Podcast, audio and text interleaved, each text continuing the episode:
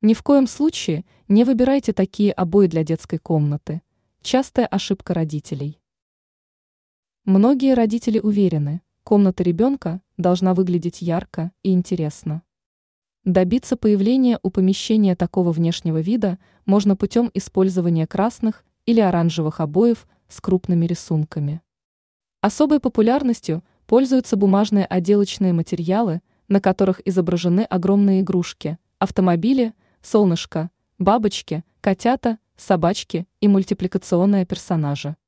Однако эксперт сетевого издания «Бел новости» в области дизайна и интерьера Юлия Тычина подчеркивает, выбор таких обоев для детской комнаты – грубая ошибка. Какими не должны быть обои в детской? Не выбирайте для помещения слишком яркие обои. Отделочный материал не должен быть ярко-красным, оранжевым или фиолетовым. Кроме того, на обоях не должно быть больших рисунков. Подобное оформление представляет опасность. Возможно, в первое время оно понравится ребенку.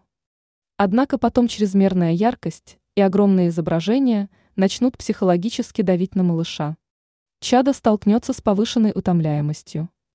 Ему будет сложно делать уроки. При этом расслабиться и отдохнуть тоже будет непросто.